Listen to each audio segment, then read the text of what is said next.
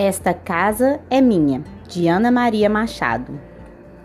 Paula e Beto moravam com os pais num apartamento e queriam ter um quintal.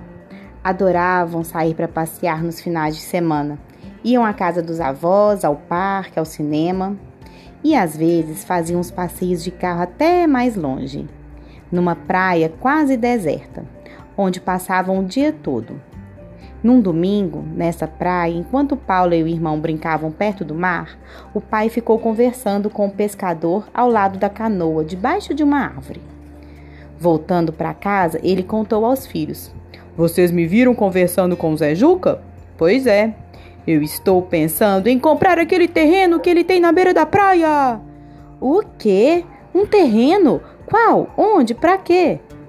Depois de tantas perguntas e respostas, Paula, nessa noite, sonhou com o que o pai contou.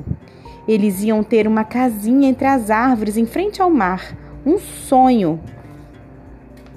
No outro domingo, foram para lá de novo. Desta vez, Paulo e Beto já olhavam tudo com olhos de quem é dono. Um bando de maritacas fazia um barulhão nas árvores. Um caxinguelê deu uma corridinha assustada pelo chão de um tronco ao outro. Na areia, um caranguejinho amarelo fazia um buraco e no alto de uma árvore um bando de, de micos guinchava e fazia macaquices.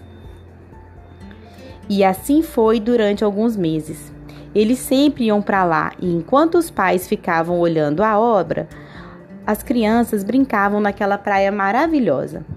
Peixes, mariscos, ciris no mar, lagartinhos nas pedras, micos, caxinguelês nas árvores formigas e besouros na terra, abelhas e borboleta nas flores, e todo tipo de passarinho no céu. Para todos eles, Paula e Beto sempre iam anunciando: Esta casa é minha, olha aqui, essa casa é minha. Quando a casa ficou pronta, a família começou a ir para lá todo final de semana e foi se instalando aos pouquinhos. Vamos ter um cachorro, mamãe. Ah, eu quero um gato. Vamos limpar esse mato em volta da casa para fazer um lindo gramado. Vamos trazer uns postes de luz para iluminar o jardim e o quintal. E vamos cimentar o chão lá atrás para fazer uma churrasqueira. A família estava tão animada que nem reparou nas mudanças. Aos poucos, nunca mais o caxinguelê tinha aparecido. Devia ter medo de cachorro. O gato devia ter dado sumiço nos lagartos. O barulho dos micos vinham de árvores cada vez mais distantes. Aquelas frutinhas no mato que passarinho come também acabaram quando o mato ficou longe e vinha cada vez menos passarinho cantar no quintal. Mas a, a família nem reparou. Eles traziam amigos para o fim de semana, faziam churrasco, ligavam som alto. De noite, acendiam todas as luzes, ligavam o ventilador e ar-condicionado e nem mais ouviam o barulho do mar na hora de dormir. Mas um dia, o pai recebeu uma proposta de trabalho em outra cidade e eles tiveram que se mudar e deixaram Zé Juca tomando conta de tudo. Dois anos se passaram e quando voltaram, quase levaram um susto. O mato tinha crescido de novo e chegava bem pertinho da casa.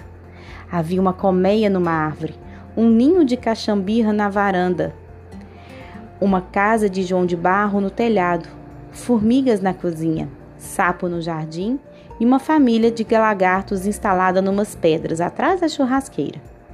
As lâmpadas do poste estavam queimadas e o Zé Juca nem trocou por outras novas. Zé Juca, tinha lâmpada nova em casa, por que, que você não trocou? Ué, mas para que trocar se quem tirou a lâmpada fui eu?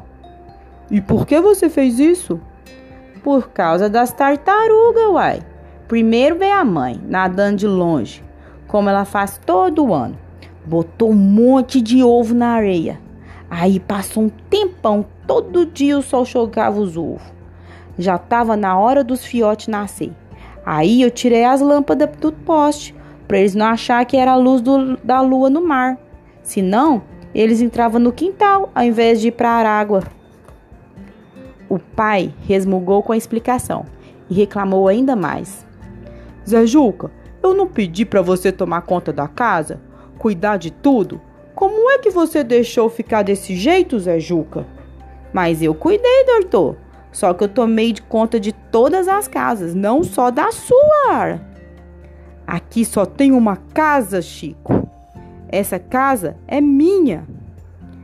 Mas Paula, que tinha ido até o quintal e voltado, de repente entendeu tudo e falou: Tem não, pai, tem mais uma porção de casa, vem ver. E as crianças puxaram os adultos para o meio do mato. Psiu, não faz barulho, fica ouvindo, pai.